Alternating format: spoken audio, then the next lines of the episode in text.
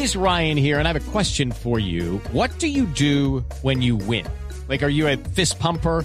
a woohooer, a hand clapper, a high fiver. I kind of like the high five, but if you want to hone in on those winning moves, check out Chumba Casino. At ChumbaCasino.com, choose from hundreds of social casino style games for your chance to redeem serious cash prizes. There are new game releases weekly, plus free daily bonuses. So don't wait. Start having the most fun ever at ChumbaCasino.com. No purchase necessary. BGW. Void were prohibited by law. See terms and conditions. 18 plus. Gracias, Colombia. Llegamos juntos a la tienda D1 número 1000. Un orgullo de tiendas D1. Un orgullo de todos. Tiendas D1. Calidad alta a precios muy bajos. La meta de la Organización Mundial de la Salud es eliminar la hepatitis C en todos los países del mundo para el año 2030. Andrea Peñalosa, Blue Radio.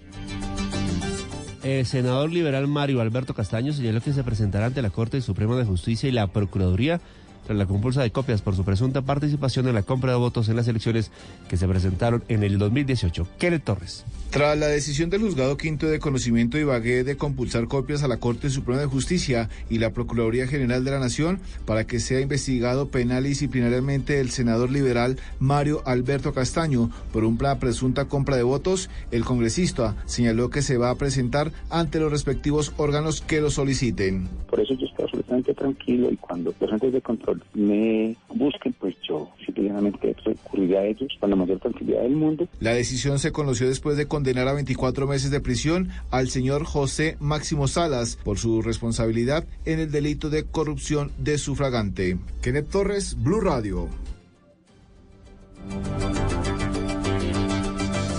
Son las 8 de la noche. Aquí comienza Mesa Blue con Vanessa de la Torre. Muy buenas noches y bienvenidos a Mesa Blue. Hoy vamos a hablar de las fundaciones. ¿Qué son las fundaciones? y por qué es que en algún momento de la historia de las finanzas de Colombia había un montón de fundaciones y luego la DIAN básicamente las metió como lo que ellos llamaron en cintura, se les redujeron los presupuestos, se les redujeron los beneficios, sobre todo en términos de impuestos que prestaban ¿Qué tan colaboradores y tan solidarios somos los colombianos con las fundaciones? ¿Cuáles son los países del mundo cara donde la gente más dona para fundaciones? Según el último ranking, Vanessa, y que tenemos en este momento de información, es que los países más generosos están Indonesia en el primer lugar con 59 puntos, Australia 59 puntos, Nueva Zelanda 58 puntos, Estados Unidos, Irlanda, Reino Unido, Singapur, Kenia bueno, casi que exceptuando a Indonesia, son países que tienen un Producto Interno Bruto interesante y que además tienen un desarrollo social muy interesante, ¿no? Australia, Nueva Zelanda, Estados Unidos, eh, Irlanda, Singapur, el Reino Unido. ¿Y cuáles son los beneficios que traen estas fundaciones? ¿Por qué sí, por qué no? La verdad es que muchas personas terminan pensando que si hacen donaciones, entonces la plata se les va a perder, no va a llegar, que esa plata se la van a gastar, que eso es para mantener un montón de gente que vive por ahí haciendo cosas. Vamos a hablar de eso. José Luis Rodríguez Rugeles es director de un cortometraje que se llama Los Otros. José Luis, bienvenido. Hola, ¿cómo estás? Bien, que es un, documental que acaba de, ser estrenado y que cuenta más o menos esto, cuál es la historia, cuál es el camino de las fundaciones, por qué la gente apoya o por qué no. Álvaro Villegas es el director de la Fundación CRAN, que es el Centro para el Reintegro y la Atención de Niños. Bienvenido, Álvaro. Muchas gracias. Hola, Vanessa. ¿Qué hace CRAN? CRAN trabaja para que los niños de Colombia se desarrollen en una familia. Esa es nuestra misión. Atendemos niños que han sido maltratados o vulnerados y buscamos la familia más idónea para ellos. ¿Pero de adopción? Eh, tenemos programa de adopción, tenemos programa de prevención y también tenemos restablecimiento de derechos, se llama formalmente ¿Y el mecanismo. ¿De qué regiones de Colombia? Eh, pueden llegar de todo el país, pero principalmente en la sede de Suba, pues son niños de Bogotá. ¿Son niños de... ¿Y dónde tienen sede ustedes? En Suba, en Casablanca, en la zona de Casablanca. ¿Ustedes de dónde se acento? De Montería. ¿Y en Córdoba tiene? En Córdoba no tenemos ningún programa, ni sede ni programa. ¿Por qué? Porque apenas estamos empezando una expansión nacional y hemos encontrado aliados en otros sectores prioritarios, en Putumayo, en Meta. Ya tienen allí ya tenemos eh, no programas, programas de prevención. ¿Cuántos niños en CRAN? 62 niños. ¿Y hace cuánto funciona? 41 años. 41 años. ¿Cuántos niños al año atienden? Aproximadamente 180. 180. La rotación. ¿De qué edades? De 0 a 7 años, pero cuando atendemos grupos de hermanos pueden llegar hasta 11, 12 años. Marta Suescuna es la directora de la Fundación Libérate, que funciona desde hace 17 años, ¿no, Marta? Sí, hola Vanessa. ¿Qué hace Libérate? Libérate trabaja. Ya hemos estado. Sí, ya habíamos hablado. trabaja en prevención y tratamiento a personas con consumo problemático de drogas y también problemas de anorexia, eh, trastornos de alimentos y también eh, todo tipo de adicción, adicción a la tecnología, adicción a, a la al juego, juego patológico, al sexo, a la comida. Todo lo que sea todo lo adicción. que sea adicción. Ahorita hablamos capítulo aparte lo de la Sí. adicción a la tecnología porque Ujú. creo que más de uno ha humanitado una beca en la fundación. Marta, 17 años y trabajan con qué eh, con qué personas, Trabajamos con qué focos de la sociedad. En este momento estamos trabajando ya con las EPS, afortunadamente. Eh, estamos, eh, pues las EPS ya están pagando los programas de tratamiento. Eh, llegan niños desde 14 años en adelante. Eh, hace 10 años estábamos hablando de consumo problemático de alcohol. Hoy estamos hablando de niños con consumo problemático de drogas de síntesis, como el éxtasis o el LSD. Eh, hombres y mujeres, eh, ya las mujeres están pidiendo más ayuda, anteriormente no. ¿Son menores de edad todos o No, menores de edad, mujeres? Desde, desde 14 años hasta 65 años de edad, hombres y mujeres. ¿Y de qué nivel social? Nivel socioeconómico medio. mm, el programa particular pues viene de eh, nivel socioeconómico medio alto. Particular es que yo pido la Particulares consulta y la que- pago. y la pagan. Y el que viene de la DPS si viene desde un estrato 3, 2, 3 en y eso, y adelante. eso porque tiene que ser remitido por la EPS. por la. EPS, pero también eh, de- la EPS también remite de estrato 4 o 5. ¿Cuántos pacientes tienen? En el año atendemos aproximadamente 325 pacientes mm, con consumo problemático, pero también nos han llegado pacientes con juego patológico. ¿Qué es juego patológico? Los casinos. Pierden el control en el casino. Y van a la Y van a la fundación para fundación, le hacen controlar. programa de tratamiento. Y también estamos trabajando problemas de bulimia y anorexia. Se llama juego patológico. Juego patológico. ¿Cómo se vuelve una persona adicta al casino? eh, el reporte de los pacientes es que eh, jugué y gané. Y entonces en el momento que, en el primer momento que, con- que juega, le va bien y empiezan y se vuelve compulsivo y tienen una cantidad de ideas irracionales que van siempre a ganar, pero sí ganan, pero se pierden mucho. ¿Cuántos años más o menos es el promedio de la gente que arranca a trabajar en casinos? Eh, diría yo que aproximadamente entre los A trabajar no, a jugar. 18 a 24 años, creo que es el- la edad promedio donde se inicia, pero también nos llegan pacientes que son pensionados, señoras pensionadas que ya quedan sin hacer nada y entran en depresión y se van al casino. Y eso de la señora que vendió la casa, el marido que vendió el carro, ¿eso es verdad? Sí, es verdad. Allá nos llegan pacientes, es que eh, 200 millones perdí y llevo tres o cuatro meses metido en el casino. Y de verdad que uno lo empieza a comparar con una adicción como al bazuco, se meten al casino dos o tres días y no pueden parar.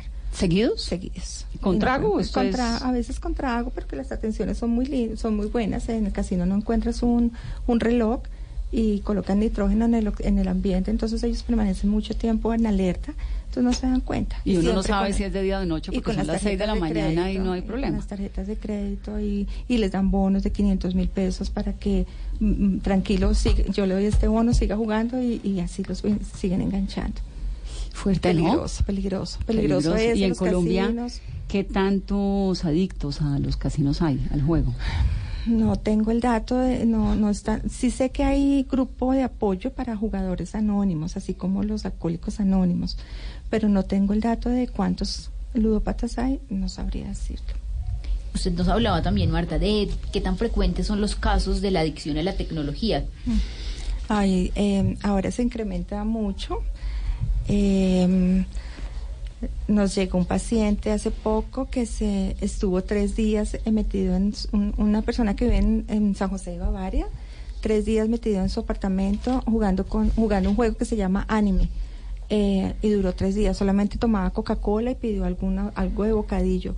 Entró en depresión porque la máquina le ganó y empiezan esos juegos de pues la, la tecnología por un lado que son los videojuegos pero el otro lado el internet el otro ¿qué tan lado la, la- el celular Eh, una cosa es Damos una beca. uno es como preguntarse si cuánto tiempo puedo durar yo desconectado del celular Eso, ¿Hay algún medidor?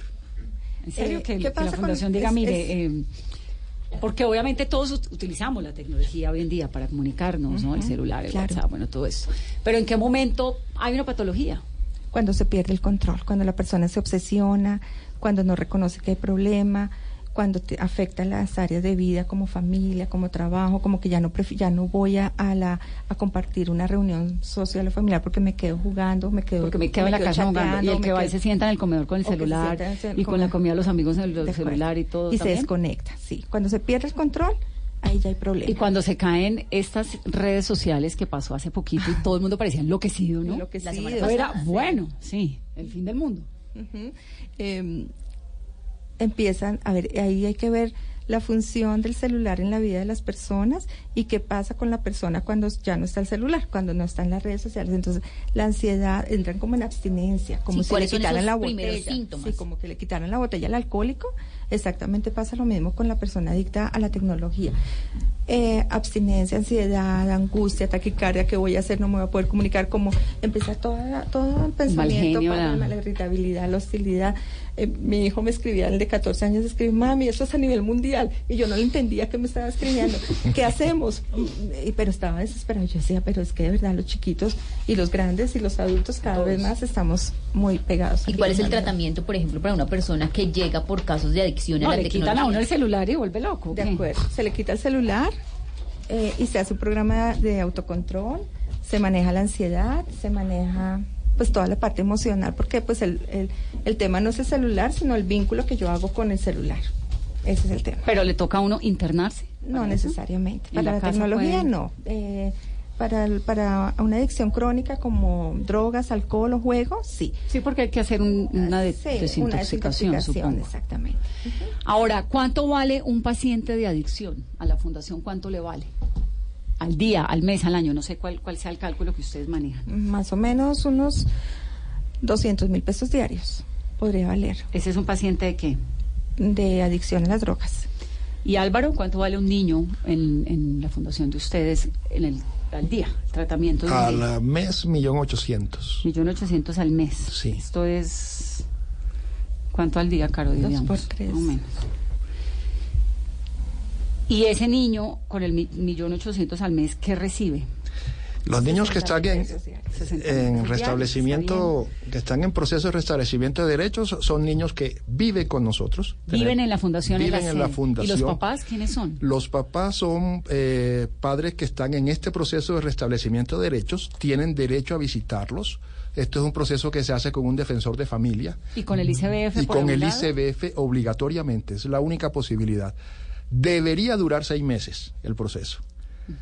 Es lo Pero un máximo. momento que es que no puedo entender. En esos seis meses, ¿qué hacen con los niños? Eh, ¿Cuál, cuál es? Pínteme un caso. Sí, los niños primero se le hace una verificación de cómo está el cumplimiento de sus derechos. Los derechos del niño van desde el derecho a la identidad, de tener una identificación, hasta la salud, la vinculación a un colegio, eh, el tiempo libre, alimentación, pero sobre todo tener una familia. Entonces se ve en qué condiciones está la familia que lo vulneró, que lo violentó, que fue negligente, que abusó del niño y a la familia entra en un proceso de fortalecimiento. Si la familia cumple con unos requisitos que le va poniendo el defensor de familia, se reintegra al niño y regresa a su casa.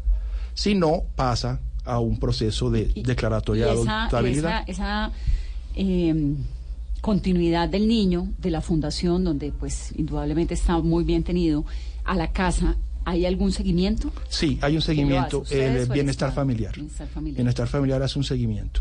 Y hay un sistema de información que tiene bienestar familiar donde uno puede ver si el niño reingresó al sistema o, bueno, idealmente se podría ver, no siempre es tan fácil rastrearlo porque se pueden mover las familias de regiones y se puede perder un poco el, el, el control. Entonces, un sistema es este, el de la recuperación y regreso al hogar. Y ese regreso Sí. al hogar supongo que tiene que venir con una cantidad de elementos de, de educación a la familia. Así ¿no? es, de así es. De... Así es. ¿Cuándo, Vanessa, está presente la familia? Claro. Pero Hay si no- muchas situaciones en que no está presente la familia. Se intenta encontrar la familia extensa, se intenta encontrar los parientes y ver si se quieren vincular al proceso. Entonces el niño empieza a estar como sujeto a lo que van decidiendo un grupo de adultos. Y eh, Los seis grados de consanguinidad.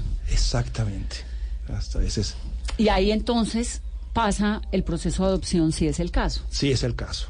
El 25% pasa a adopción, el 75% de los que atiende CRAN se logra un, un proceso satisfactorio con la familia biológica. Ahora, ¿qué los mantiene a ustedes? Que ahí es cuando entramos a, a este gran dilema y a esta gran El inquietud sistema- en torno a las fundaciones. En Colombia el sistema de protección eh, tiene que estar hecho por el Estado, por bienestar familiar. Nosotros somos operadores, somos contratistas de un contrato especial, es un contrato de aportes. O sea que el bienestar familiar a nosotros solo nos garantiza, nos paga el 70% de ese millón ochocientos. El otro 30% lo tiene que gestionar CRAN. ¿Por medio de qué?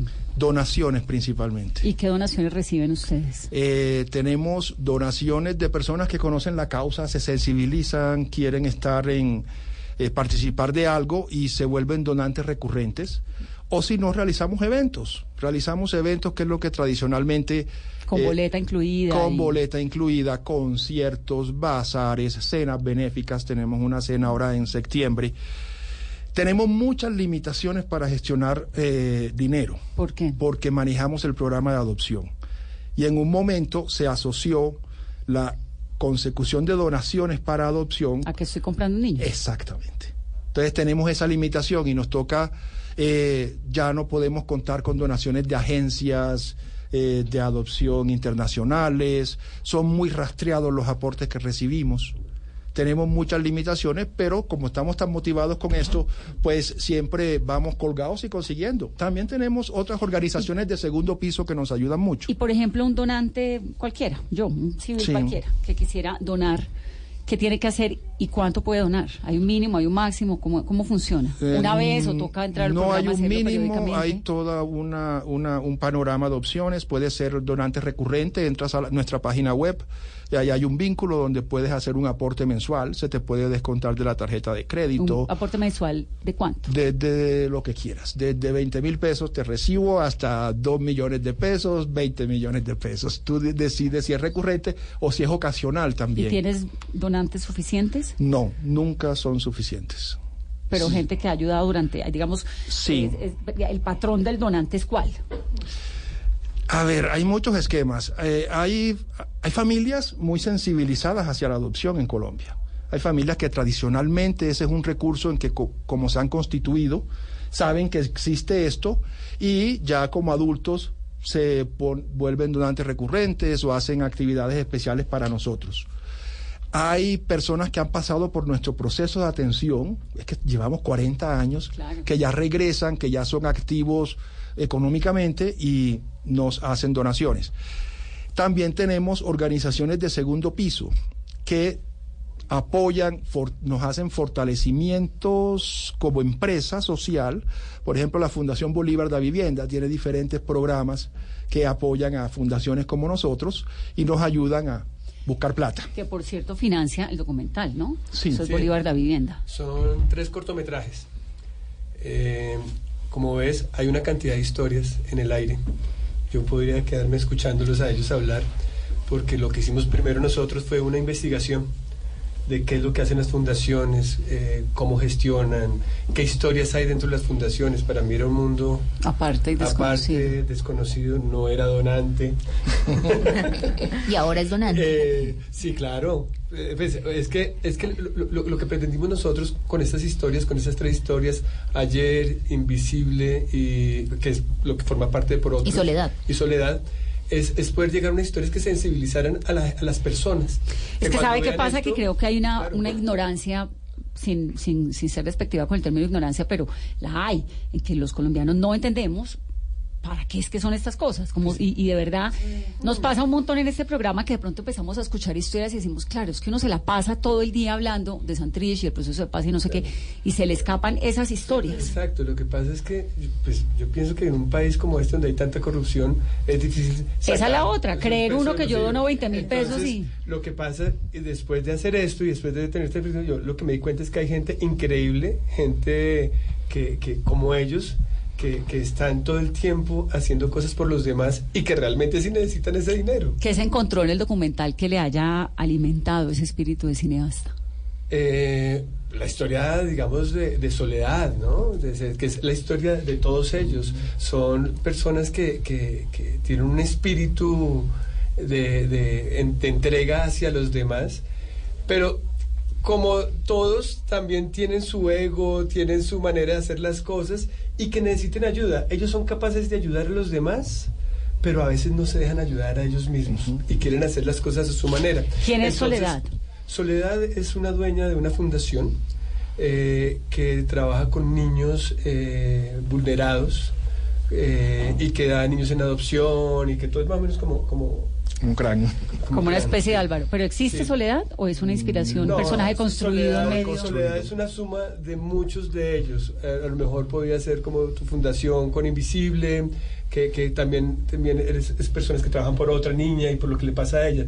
Pero Soledad, sobre todo, quiere seguir haciendo las cosas como las ha venido haciendo hace 30 años en su fundación, ayudando a sus hijas, como lo llaman, pero su fundación necesita ser ayudada.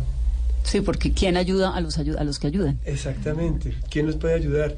Entonces eh, ella está quedando sin, sin para el arriendo, ella siempre está aceptando más niños porque no puede dejar un niño al frente de la puerta, ella, ella quiere hacer las cosas como le place y obvio, hay un momento en que la olla se revienta, se revienta y ahí es donde está su, su compañero que le dice aterriza, escúchame y déjate ayudar. Entonces ahí después ella de un gran esfuerzo se deja ayudar, abre la puerta y entran los de la Fundación Aflora a explicarse, a explicarle cómo pueden organizar ¿Cómo su puede casa. funcionar su, su- cómo puede hacer que la Fundación. sea rentable?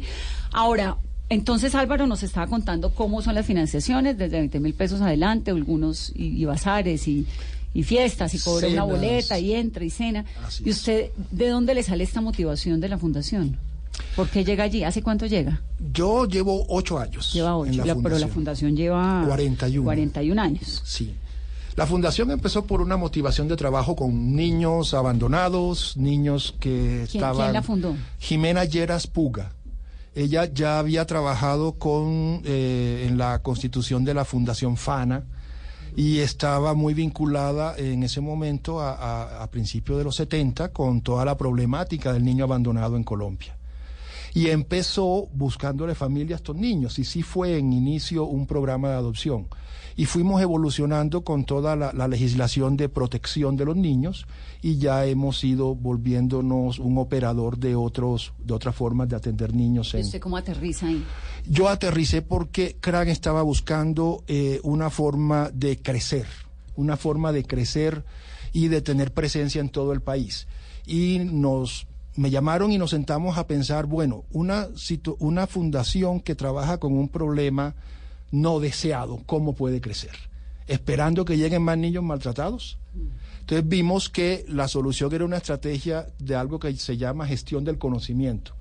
Ver los aprendizajes que tenemos viendo dónde se origina esto del maltrato de los niños y haciendo una estrategia de prevención. Y ahí es donde yo entré a liderar esa estrategia de prevención. Ahí se quedó. Y ahí me quedé. Ahora, Eso es ¿qué- un trabajo muy creativo, muy motivante. ¿Qué beneficios económicos tienen los donantes? Los donantes, bueno, hay un beneficio tributario que existe, pero definitivamente las causas sociales no son las que tienen más ventajas para los beneficios tributarios Además, en lo Colombia. ¿no? Sí, es que tenía- casi todo lo tiene el sector de educación superior, sobre todo. Entonces, cuando un gran capital quiere ver dónde encuentra mejor, dónde pone mejor su plata para que tener el beneficio tributario, pues Una va a una universidad y hace un gran edificio o algo cultural. Eh, Para los niños no tanto. Para, para los niños no tanto, para los niños es más sensibilización de la persona con la problemática. Entonces a nosotros nos toca comunicar mucho, nos toca contar, nos toca hacer rendiciones de cuenta. Mire, lo el peso, los 20 mil pesos que me vas a dar, Vanessa, los voy a usar así, ya los usé así. ¿Y uno, ¿Y uno por qué habría de creerle a las fundaciones? Porque hay personas que nos certifican, hay instituciones que nos certifican, hay ins- instituciones, hay, programas, por ejemplo, Global Giving a nivel internacional, va y inspecciona cada plata que se dio, en qué se usó. Eh, la ley nos obliga a rendir cuentas públicas. Nosotros tenemos publicado un informe anual. Le preguntamos al donante qué quiere saber de- de nuestra actuación y lo hacemos de forma individual. Te llega un informe, los 100 mil pesos se usaron para esto. Yo también sabe ahí que creo, yo hago donaciones eh, a unos elefantes por allá en África, pero simplemente porque me parece divertido y bonito ver la foto del elefante cada vez en cuando y en- hago un par de, de apoyos a fundaciones en el Pacífico y es bonito porque le llega a uno la foto del niño, lo que hace, ¿no? Y siempre me quedo con la sensación de, bueno, y si se roban la plata, pues problema de ellos. Yo cumplo y obviamente le da a uno angustia, pero cumplo, digamos, mi tarea como individuo, la sociedad, es yo ayudo.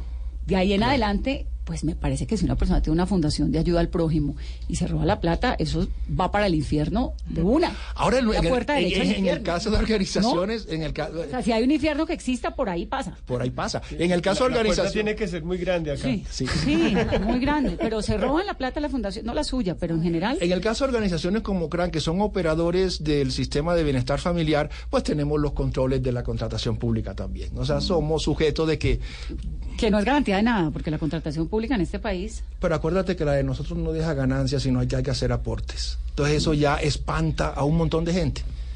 Porque si y solo... les toca al político que llegue y se acerca y dice, venga, no, mire. no, porque no es interesante, acá no hay ganancia, acá el del, milo- del millón ochocientos solo te están girando el 70%.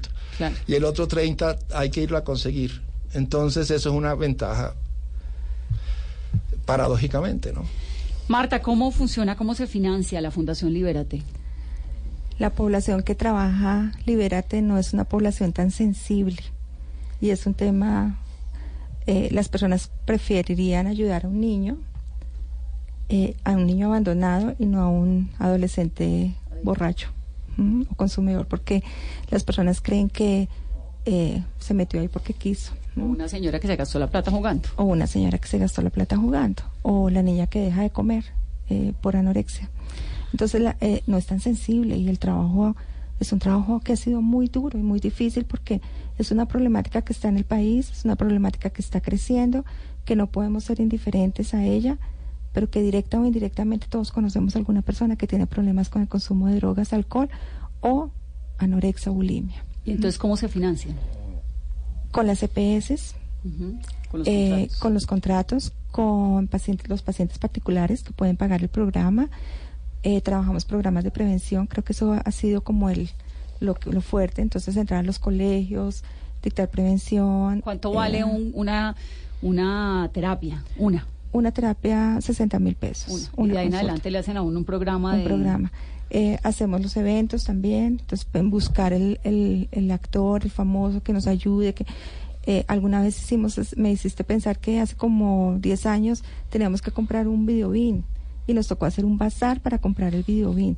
Uno de la junta directiva yo no puedo, decía, yo no puedo creer que en las empresas dañan los videobines, no botan, uno. y que y, y nosotros desgastados prácticamente que un mes para poder comprar reunir los dos millones de pesos para comprar el videobin y así con las uñas con las uñas y pedaleando y Pero pedaleando también falta un poco de información, porque diría- creería uno, no sé, estoy equivocado, ustedes sabrán más, que si eh, una fundación como Libera te dice, estamos necesitando un videobin, 35 vasos, eh, no es tan fácil un televisor, ¿no? no ah, no es tan no no es tan fácil. Creo que ya la dinámica nos cambió eh, desde hace algún tiempo cuando entramos a la Fundación Bolívar de Vivienda porque ya no nos ya no somos los que vamos a a pedir la ayuda como venga ayúdenos sino que ya nos estructuraron como es nuestra sombrilla grande que nos estructuró como una empresa social.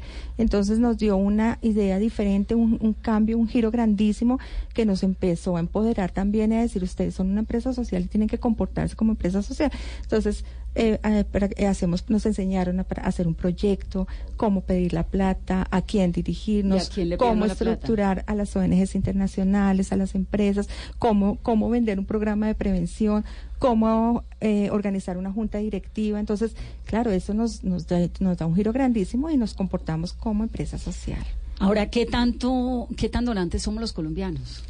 Eh, no está la somos. cultura de la donación, no hay tanta sensibilidad frente a la donación. ¿Por qué? Tiene que ver con lo que hablamos Creo ahorita hace un que no, la gente no cree en las fundaciones, porque hay gente buena, hay gente que Pues quiere hacerlo. dos.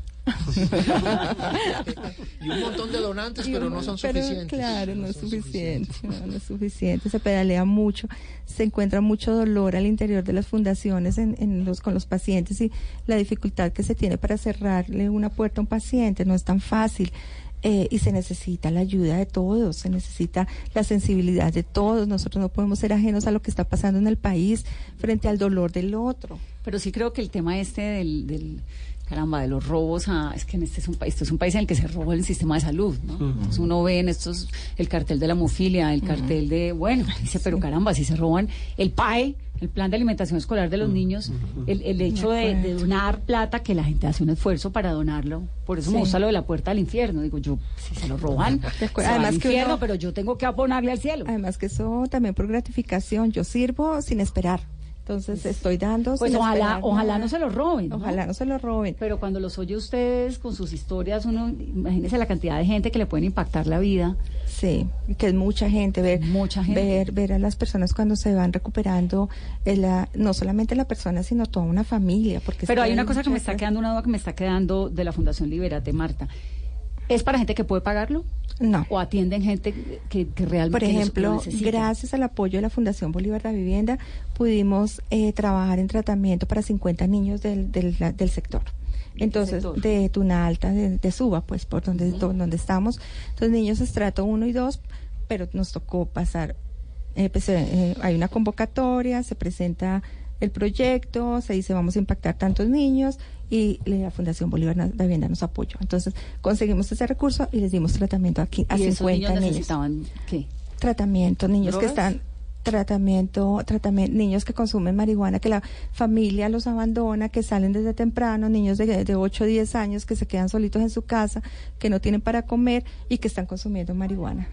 Entonces es empezar todo ese proceso con el niño, con la familia, con el De colegio. ocho, con- 10 años. 8 o 10 años nos están llegando. Es que es fuerte, ¿no? Es muy fuerte, sí.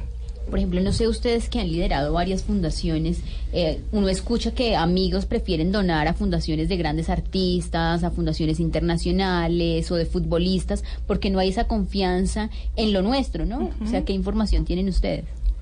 Eh, es lo que pasa es que se ha, se ha deteriorado mucho el concepto de las fundaciones. Eh, sí creo que afortunadamente ya hay una, una sombrilla donde nos están regulando, donde nos están exigiendo, donde nos están vigilando. Entonces también hay que saber en qué momento y con quién, porque también seguramente habrán fundaciones que no, pero por ejemplo todas las que estamos inscritas a Fundación Bolívar de Vivienda, seguro que todas estamos cumpliendo con absolutamente todo. ¿Por qué? Porque la exigencia está, porque los requerimientos están, porque la auditoría está, porque el autodiagnóstico está. Entonces, pues somos fundaciones que estamos cumpliendo y que seguramente somos creíbles. Por ejemplo, eh, una persona que nos está escuchando tiene la intención, tiene la voluntad de poder ayudar, tiene su casa y quiere empezar a formar una fundación, ¿qué debe hacer?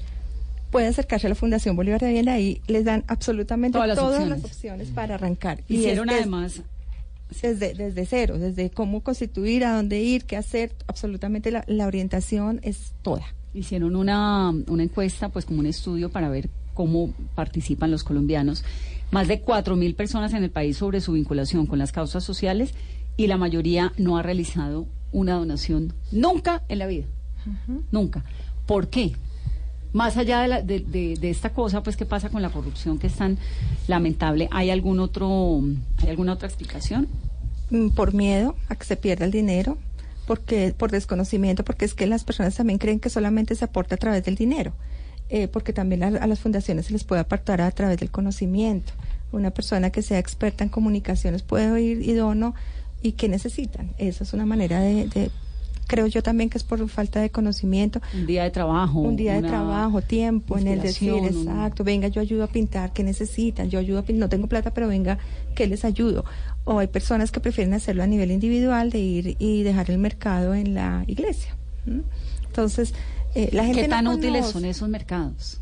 Porque uno, sobre todo en diciembre, oye, ¿no? Mucho, los mercados, y recoge mercado en los colegios, y recoge mercados en todo lado. ¿Qué tan útiles son? Para nosotros se volvió un problema el mercado recogido y el juguete recogido. Y, el medicamento. Y la ropa. ¿Por qué? Eh, la ropa porque la ropa que usamos es muy específica y el contrato nos exige unas características especiales que no coincide con lo que a ti te está sobrando en tu casa. Entonces se vuelve dispendioso el proceso de clasificación y de verificación y termina siendo tan costoso como comprar la nueva. Eh, los juguetes porque exceden lo que se necesita, porque a veces son desproporcionados, porque a veces son especiales y Pero, nosotros... pero ustedes no pueden sacar lo que les funciona y el resto darlo a otra, a otra fundación. Eh, sí, eso se hizo, pero fíjate que todo eso implica unos manejos de inventario, de de, trabajo de gestión y de trabajo de la gente. Ustedes prefieren la plata para comprar los juguetes. Eh, o los bonos, porque hay bonos que se Bono pueden juguete. dar, claro, hay bonos juguete, hay bonos ropa. Y esos bonos se consiguen que como bono el éxito juguete Sí, o bono. Only ese tipo de marcas tienen esos, esos, es- esos bonos y son muy útiles. Y es una forma en que la gente se puede vincular. A nosotros nos funcionó, nos funciona para diciembre que nos donen elementos de aseo. Que el papel higiénico, que el jabón, que las escobas, que eso nos funciona muchísimo. No nos funciona porque nos, nos ha pasado que las personas van y dicen, ay, miren, este medicamento que sobró, que, y, y nos entregaron una bolsa, una vez, alguna vez nos entregaron una bolsa de medicamentos y todos estaban vencidos. pero Entonces es que el así. desgaste es muy grande porque también, también es como, Pero es también cuestión de convicción, es como también de sensibilidad, de, de no, de no, No yo no la dono lo que no me sirve, yo no, y también la Pero los es- juguetes de los niños, a mí es que me parece súper bonito lo de la donación de los juguetes porque, pues no sé, porque los niños empacan sus juguetes, llevan, un- los marcan, la da a cinco o seis niños y muchas veces terminan en las casas un montón de cosas, de, de- de alimentos no, porque los alimentos finalmente pues se consumen, ¿no? Sí. Hay que hacer el mercado para la donación. Pero tanta ropa, tantas cosas que regalan que quedan por ahí. Y que la- y que muchas veces eh, no no el desgaste también porque es que la fundación no contamos con tanto recurso humano. Entonces Claro, está el psicólogo para que venga a ver quién. Entonces toca pedir a ver otra persona que de pronto algún miembro de, la- de una familia venga en- usted nos puede apoyar sea, la logística es muy grande. Entonces ustedes qué prefieren en la fundación nosotros a nosotros en Libérate nos sirve todo el tema de aseo nos funciona muchísimo. Aseo personal aseo, aseo de, de los espacios porque pues es una sede grande y, y se requiere mucho eh, todo el tema ese tema. Eh, nos funcionan que eh, las ah, eh, las mm, hojas tamaño carta Para las imprimir. resmas para imprimir esas. Inclusive eh, hicimos alguna vez una campaña de medio ambiente y las familias donaban las planticas árboles ¿Y para qué les flores y para como terapia para que los chicos aprendan a cuidar a tenemos gallinas entonces los chicos aprenden a, a seleccionar los huevos a- Pero los chicos allá en Libérate están en tratamiento internos, internos, algunos, algunos, internos ¿no? algunos Bueno, van a hospital no, día, sí. los crónicos ¿Y cuánta gente trabajando tienen, Marta? tenemos 15 personas por planta y 15 personas por prestación de servicios ¿Y cuánto gana una persona de estas? Eh, un psicólogo está alrededor de 2 millones de pesos Y eso sale de la plata de la y donación. eso sale nosotros no recibimos tanta donación Vanessa es muy Sí, por lo que nos la contabas ahora, que es más sensibilidad. el Sí, tema es- de los niños. sí nosotros hay algunas empresas que nos donan nos hemos inventado muchas cosas para hacer prevención entonces que la obra de teatro que eh, estuvimos con Ricardo Quevedo haciendo stand-up comedy o sea cosas así que, que, que, que podemos venderle a las empresas que no es la charla convencional pero que podemos ofrecer entonces a través de eso es que recaudamos el recurso Y, por ejemplo, ¿cuál es el costo del funcionamiento mensual de la fundación? más o menos la planta y todo, ¿no? Más o menos 100 millones de pesos ¿Y cómo hacen? ¿Están en deuda o se mantienen al día Pues, por eh, el buen corazón de, de Eh, muchos no, nos, ya estamos, eh, ya nos estamos organizados como, como una empresa y ya pues tenemos nuestra junta directiva, tenemos nuestro revisor fiscal, nuestro contador Es que y bueno, ahí vamos. 325 pacientes que valen 200 mil por el día. ¿no? Es que es bastante Es el costo edificio, por, claro. por, por, por día, por paciente. La esposa de Jeff Bezos, la ex esposa, se acaba de separar, ¿no? Y le ofreció, bueno, la- quedó convertida en la tercera mujer más rica del mundo, básicamente, después de, de la de L'Oreal y, y otra. Y dijo, yo necesito toda esa cantidad de plata, yo voy a donar la mitad. Y donó un montón de plata. Qué bueno. A la fundación de Melissa Gates, que también hizo lo mismo. Los Gates, que son hiper Ujú, mega millonarios, dijeron en un momento, yo no quiero que mis hijos, con toda la pena que me da gordito, tú tan lindo, heredes esta cantidad de plata. Lo que tienes que heredar es conocimiento. Entonces te meto a las mejores universidades, aprendo. Obviamente, ¿quién no va a recibir al hijo de Bill Gates claro. en cualquier universidad? ¿No? Pero tampoco les dejó gran fortuna. Es que Está estipulado que los señores se mueren y los hijos tienen que trabajar. así debe ser, ¿no? Pues sí. Enseñarle a los hijos a vivir que le sin den uno. un poquito más de ayudita. Pero digo, está muy bien esto de la Sí, conciencia. Lo de la sí. mujer de, de- de Jeff Bezos es maravilloso porque dijo, pues es que ¿para qué necesita uno 30 mil millones de dólares? Yo, con dos mil me sobre me basta, con mil, no sé, o sea, necesito dos, no, no, decía Sí. ella, no, no necesito toda esa plata. Es que es cuestión de ego Eso, también. De, de- Es- Dos mil puede gastarse un millón. Diario. Imagínate. Un millón cada año. Acércate. José Luis, el resto es su dos mil gira. años. Imagínate. Eso yo lo escuché una vez en un bus a una niña. Una abuela le preguntaba a una niña, mamá, abuelita, ¿cuántos son dos mil millones de dólares? Y le dijo, es la posibilidad de gastarse un millón de dólares Diario durante, durante dos mil mil años. años. cada No. año. ¿Y para qué lo necesita? Pues que no, que envíe dos mil años. No, ponle que ¿Y para garantiza lo tuyo, lo de cinco generaciones en adelante, pero el resto del planeta, es- ¿qué? es una- ¿Será hay un- gente que realmente puede vivir con esa es cantidad de plata y no hacer nada por los demás? No. Simplemente poder. Exacto. Y, y si pueden poder ayudar. Pues es que el poder es para está. poder. Sí, sí. De eso se trata. Vamos a hacer una pausa rápidamente en Mesa Blue y al volver, cómo sumarse a estas fundaciones, si es que usted lo quiere hacer. Y Marta, hay un par de preguntas que me quedan eh, muy fuertes sobre cómo, en qué momento la gente pierde ese límite de la adicción. Me quedó sonando lo de la adicción. Sobre toda la tecnología. Volvemos en breve.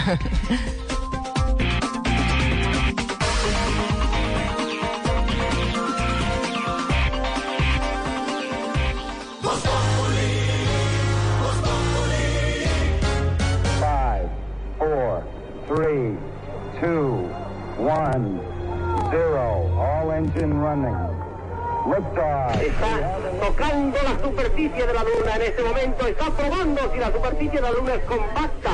Es la culminación de una hazaña histórica. ascendía al espacio y hacia la Luna, el Apolo 11. La, la misión Apolo 11 fue una misión para llegar a la órbita lunar, duró tres días. ¿Quiénes tocaron la, la Luna? Aldrin y Armstrong, porque Collins se quedó gravitando. El que tomaba las fotos era Aldrin y solamente en cuatro fotos sale el hombre que dijo la famosa frase de es un paso muy pequeño para el hombre, pero muy grande para la humanidad. Nuestra Celia Cruz. Qué rico. A ti, Jorge Alfredo. Oye, está muy bien. Te vi en la foto de ayer. Yo pensé que ese eras tú. Dije, ay, no demora en venir para acá. Al cielo una mirada larga. Buscando un poco de mi vida. ¿Qué viene ahora? Eh, responde vos, cabal. No, no, no, responde vos, Farah. No, no, hombre, vos tenés mejor despliegue. No, pero vos derrapás mejor. No, pero vos tenés mejor revés. No, pero vos tenés mejor servicio. Bueno, respondo yo. Ahora nos llamaron para Hollywood para trabajar en una película. Así van a ser de protagonistas. No, dobles. Hola.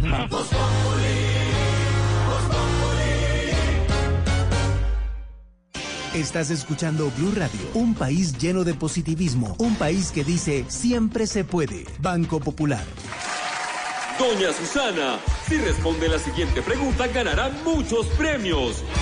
¿Está lista? Sí, ¿Usted abrió un CDT en el Banco Popular? sí. Con el ahorro ganador CDT, siempre ganas. Sin rifas ni sorteos. Ahorra y obtén mayor rentabilidad. Más información en www.bancopopular.com.co. Banco Popular. Somos Grupo Aval. Aplica condiciones. Vigilado Superintendencia Financiera de Colombia. Hoy en Blue Radio. Soy María Margarita Giraldo y los invito esta noche a Bla Bla Blue para que hablemos de nosotras, las actrices que a nuestra edad tenemos todo resuelto. Resuelto el párpado, resuelto el busto y que cuando lo damos nos lo devuelven. Los espero para que charlemos, nos divirtamos un rato y hablemos de teatro. Esta noche metan sus patitas entre agua caliente con bicarbonato, que es muy bueno. A las 10 en punto, siéntense a escucharnos en Bla Bla Blue y divertirnos un ratico y también hablar de cosas serias. Por ejemplo, cuando una carcajada se convierte en tos. Bla bla blue. Conversaciones para gente despierta. De lunes a jueves desde las 10 de la noche por Blue Radio y bluradio.com. La nueva alternativa. Sigue los pasos del biólogo Richard Evan Schultes y nos revela el tesoro natural más diverso y sorprendente. Navega en la gran aventura del año y descubre lo que nos une a nuestra tierra. Caracol Televisión presenta al mundo El Sendero de la Anaconda. Solo en cines. Invita a Blue Radio. ¿Qué tal una deliciosa torta? Unos ricos pastelitos, unas exquisitas galletas, un pan calientico. Con harina de trigo, los farallones. Y es rico alimento. Suave, rendidora. Deliciosa y gustadora. Con el trigo de las mejores cosechas, harina Los Farallones. Calidad y rendimiento inigualable. Trabajamos pensando en usted. All engine running. Liftoff. We have a liftoff. 32 minutes past the hour. Liftoff on Apollo 11. Hace 50 años, el hombre llegó a la luna. Tower cleared. La espera de cuatro días terminó cuando los astronautas Neil Armstrong y Edwin Aldrin caminaron sobre la superficie lunar el 20 de julio de 1969. One small step for man. One ¿Cómo fue la carrera espacial? ¿Cuándo volverá el hombre a la luna? ¿Cuál fue el aporte de Colombia a la misión espacial más importante de la historia? Escuche todos los detalles en Blue Radio y BlueRadio.com. La nueva alternativa. Estamos hablando en Mesa Blue sobre los riesgos, sobre las posibilidades de apoyar a las fundaciones. Estamos con Álvaro Villegas, director de la Fundación CRAN, que es el Centro para el Reintegro y la Atención del Niño, que hace un trabajo esplendoroso por darle cuidado a los menores que lo necesitan. Con Marta Suescún de la Fundación Libérate. Un montón de preguntas, Marta, que te las voy a hacer enseguida. Y con José Luis Rugeles, que tiene el cortometraje Los Otros, con el cual se busca sensibilizar esto. ¿Cuánto dura el cortometraje, José Luis? El cortometraje dura 24 minutos. ¿Y uno lo baja en internet o qué? Sí, sí, sí, lo ves en internet. Eh, son tres cortos. eh, cada uno dura aproximadamente 7, 7 minutos y pico. Y al final tiene su mensaje de qué. Claro, digamos, eh, te das cuenta de lo que hacen estas personas en las fundaciones, pero, pero también te da sensibilizar de, de que estas personas, digamos, con la Fundación Libérate, no son personas malas porque hayan bebido, tomado o porque dejen de comer. Son víctimas. Que los niños son víctimas. Exactamente. Entonces, digamos, vemos la historia de una niña que es una pianista, una pianista clásica que entra en anorexia, primero en bulimia, después anorexia, y a un punto donde ya no puede tocar más piano. Entonces los, dedos, bueno, ese es un caso que le pasó a un amigo mío. ¿Es su caso de la vida real? Sí, sí, sí, es un caso que le pasó a un amigo y dejó de tocar a piano más o menos ocho meses, un año ¿Por qué? porque estaba demasiado flaco y El entonces no el cuerpo ya no le daba, estaba ya en el hospital, sea, clínico. Y el mismo trabajo de la fundación hace que por amor a la música vuelva a comer y vuelva a entrar en el carril que debe ser. Entonces, la vida de ese proceso es la que me pareció muy interesante. Además, teníamos gente con problemas reales en la mesa eh, que estábamos trabajando, o sea que yo hice entrevistas a los actores que no eran actores, les hice entrevista a ¿Son los actores muchachos. naturales? Sí, son actores naturales. Entonces le hice la entrevista a los muchachos y los muchachos, o sea, la entrevista duraba horas, yo no podía parar. En- y, pues teníamos que hacerlo corto por, por- Porque por- es un corto. porque es un corto. Pero, pero las historias eran, eran muy fuertes. Y, esa, esa, esa necesidad que tienen los muchachos de, de figurar, de ser alguien en un grupo, entonces si son más flacos, entonces pues pueden estar dentro de ese grupo, dentro de esa sociedad y están un poquito gordos, la sociedad los está rechazando, entonces viene todo ese problema también pegado que son las redes, que son pues la sociedad que estamos viviendo, con unos parámetros muy altos para poder figurar. Entonces digamos que está esa. Hay otra historia que es ayer, que es una fundación que le enseña a leer y a escribir a personas de la tercera edad. Entonces, pues es una historia muy bella porque acá pues también tenemos olvidados a las personas de No, la pero tercera ese edad. sí es el, el- el- el grupo social más olvidado. Más olvidados olvidado. y, y- y- y tú ves en cualquier tribu indígena, en Europa, en cualquier parte, son los maestros, son los que son los profesores de universidades. Entonces, La acá nosotros... sabiduría, la experiencia. ¿no? Totalmente. Entonces nosotros lo que dijimos es, eh, no, no, se, eh, eh, no se trata de que solo aprendan a leer y escribir, sino a contar sus historias. Entonces en eso consiste es- ese corto. Entonces pues eh, son pues tres cortos bien entrañables Son con ayer, diferentes... soledad invisible. Exacto, con tres puntos de vista diferentes. Uno desde el punto de vista de la directora, otro desde el punto de vista de un profesor que está enseñando a los alumnos y otro de una persona que es el paciente que tiene el problema.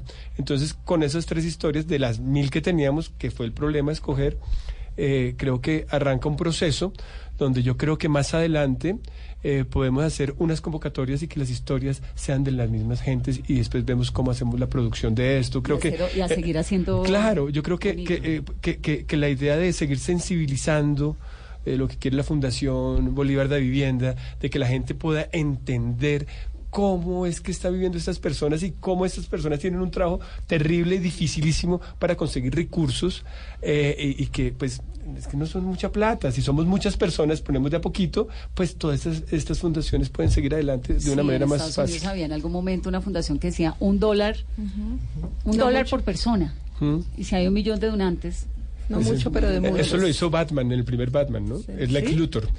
¿Será que lo saqué de Batman? Puede ser, ya no sé.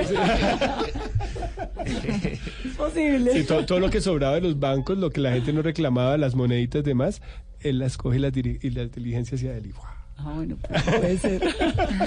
no, esto era un proyecto de, sí, un dólar por, por persona por mes para ayudar a un montón de fundaciones y había...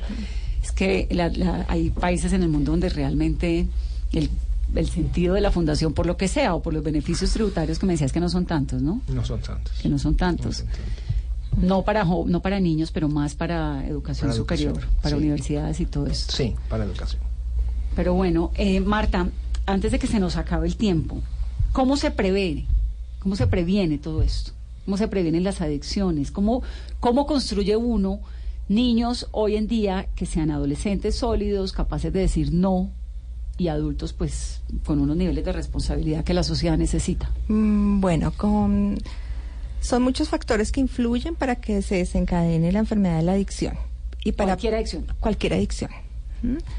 Eh, y dentro de esos factores hay que hacer prevención a través de familia.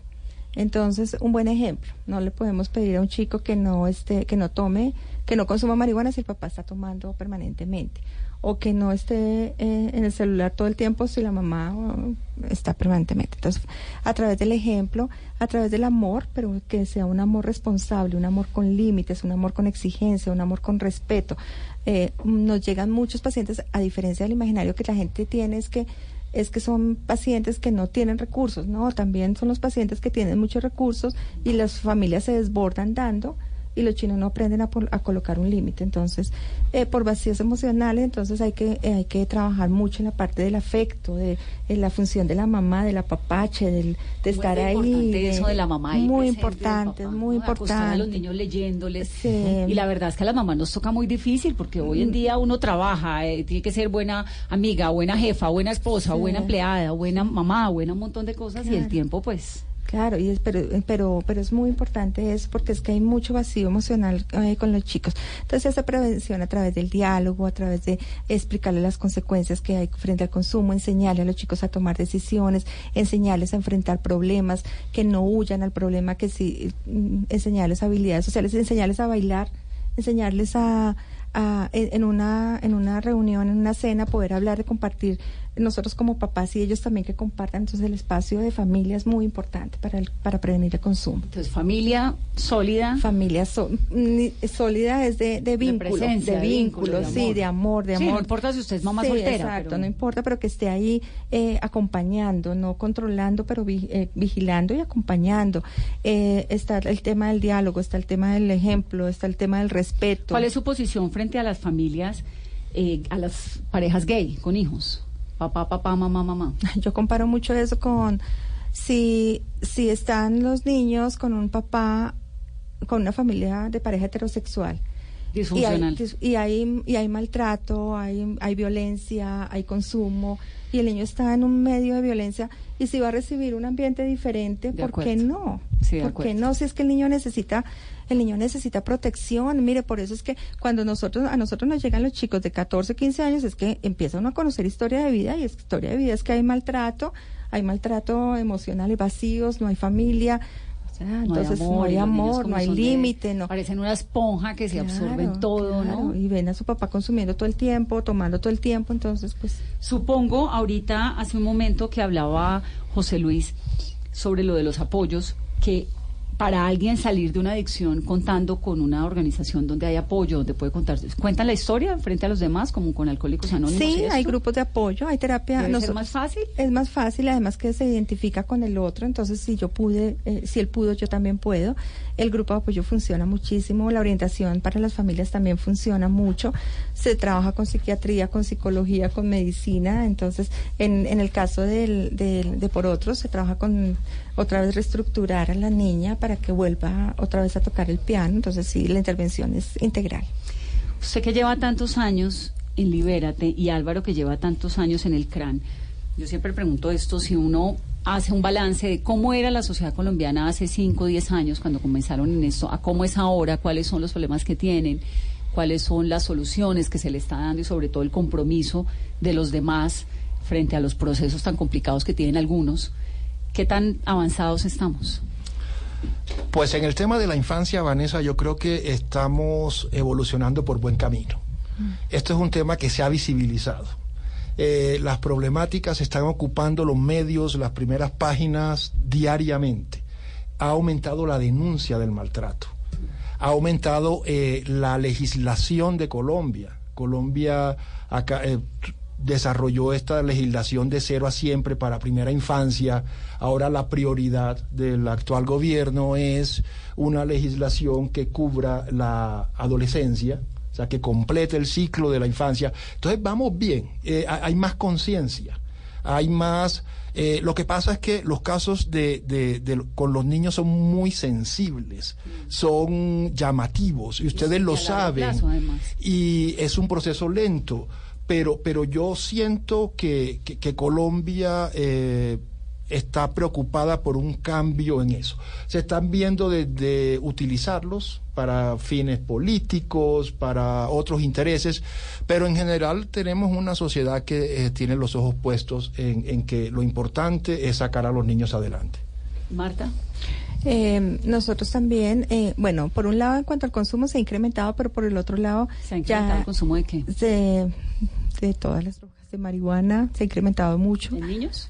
En niños, sí, desde los 12, 13 años están, están consumiendo marihuana pero también hay política, ya hay política de prevención, hay política de salud mental. ¿Por qué los niños de 12 años están consumiendo marihuana? ¿Por eh, bandas de colegios y esto? ¿Qué, tan, qué tanto Sí, eh, realmente, realmente es por, inician por curiosidad y por presión de grupos, son adolescentes, son niños eh, donde todavía no tienen la capacidad de tomar decisiones adecuadas y se dejan presionar por el grupo.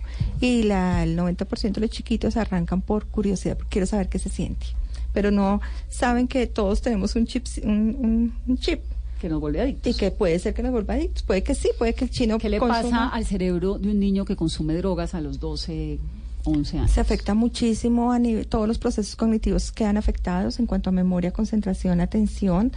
Esos niños que empiezan a tener problemas en el colegio, también empiezan a tener dificultades en su comportamiento y a nivel emocional. O sea, cambia, el, el cerebro cambia. Una cosa es estar consumiendo cuando están adultos, otra cosa es cuando el riesgo en adultos se puede trabajar reducción de daño, mientras que en un niño no se debe trabajar reducción de daño. No, se puede. Ya no se puede. Que era lo que nos decía aquí Remberto Burgos hace unos días, el neurólogo. De acuerdo. Que hay unos daños que tienen que ver con drogas, que tienen que ver con alcohol y con alimentación. Y con la alimentación. Si el niño que no come de los 0 a los 6 años, nada que hacer con sus conectores mentales. Y son los niños que empiezan a tener dificultades en su colegio de aprendizaje, entonces es el niño hiperactivo y entonces terminan los docentes sacando porque es que no lo aguantan y, termina consumiendo porque tiene conducta oposicionista, termina en consumo de drogas. Y por ejemplo, esos casos de niños y jóvenes con esquizofrenia, ¿reciben ustedes? Sí, pues ahora nos ha tocado, nos ha avanzado mucho ese tema y nos ha tocado eh, los chiquitos eh, que llegan con trastorno dual, con patología dual, esquizofrenia por consumo de marihuana. Entonces también es que empezar a los niños no le están viendo el problema al consumo de la, de la marihuana y nos están llegando muchos casos con esquizofrenia o con patología dual por consumo de marihuana. Vinculado. Vinculado. De niños que arrancan jovencitos. Que arrancan jóvenes.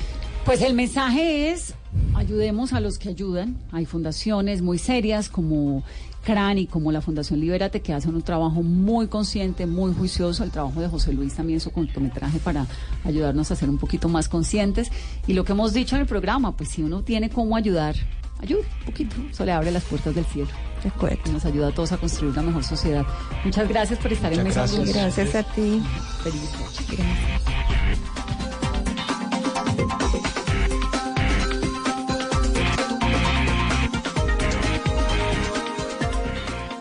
Hoy en Blue Radio. Soy María Margarita Giraldo y los invito esta noche a Bla Bla Blue para que hablemos de nosotras, las actrices que a nuestra edad tenemos todo resuelto. Resuelto el párpado, resuelto el busto y que cuando lo damos nos lo devuelven. Los espero para que charlemos, nos divirtamos un rato y hablemos de teatro. Esta noche metan sus patitas entre agua caliente con bicarbonato, que es muy bueno a las 10 en punto, siéntense a escucharnos en Bla Bla Blue y divertirnos un ratico y también hablar de cosas serias.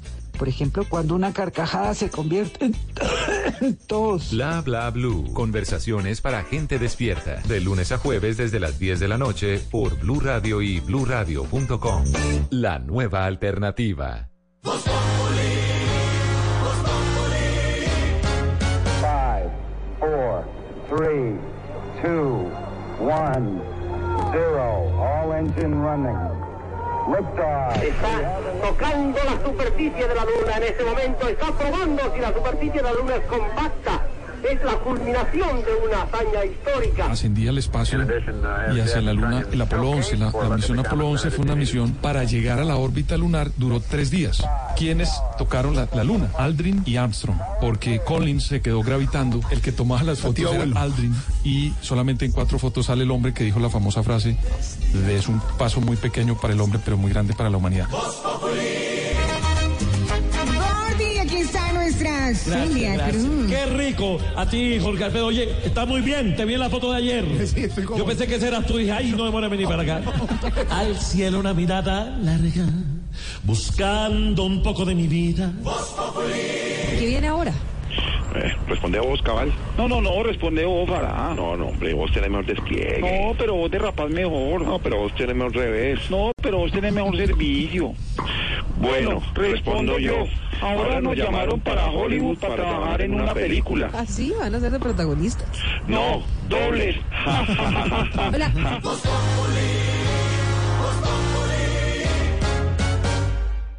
Oh.